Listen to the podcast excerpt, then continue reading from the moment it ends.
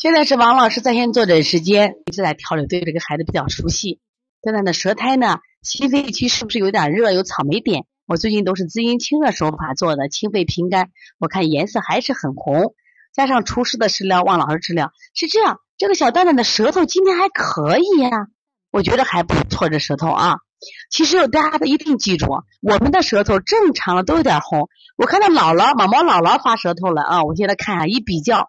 我们跟蛋蛋的舌头一比较一下，相对你看小毛毛的舌头比这个蛋蛋的舌头要白一些，草莓点也有啊，所以说毛毛现在的虚症相对比谁呀？比蛋蛋要虚一点，还不错。你不能一点都不红呀，舌质颜色一定记住，舌质颜色一定要是粉红舌。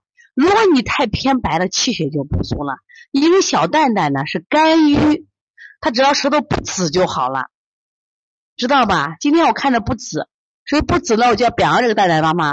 我那天就给他说了，我说你看这个蛋蛋舌头偏紫，我说受气了，他妈受谁气？我说受你气了。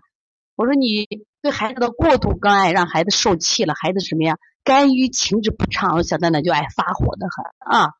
大便前干后软，其实还是叫脾虚便，你再继续调。我觉得你真的很厉害，我也很欣赏你啊。学的虽然晚，但一旦学习了就很认真。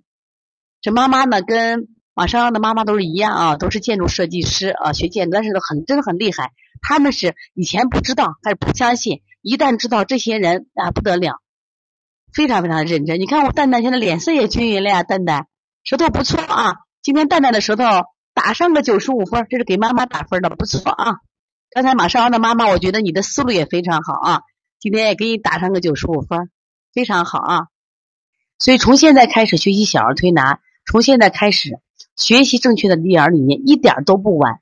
也希望我们今天听课的妈妈能把我们所有的知识，通过自己的学习，通过自己的分享，让更多的妈妈了解，走进邦尼康小儿推拿，走进邦尼康的课堂，让我们获得正确的育儿理念。礼貌说声老师好，大节奏就像小火车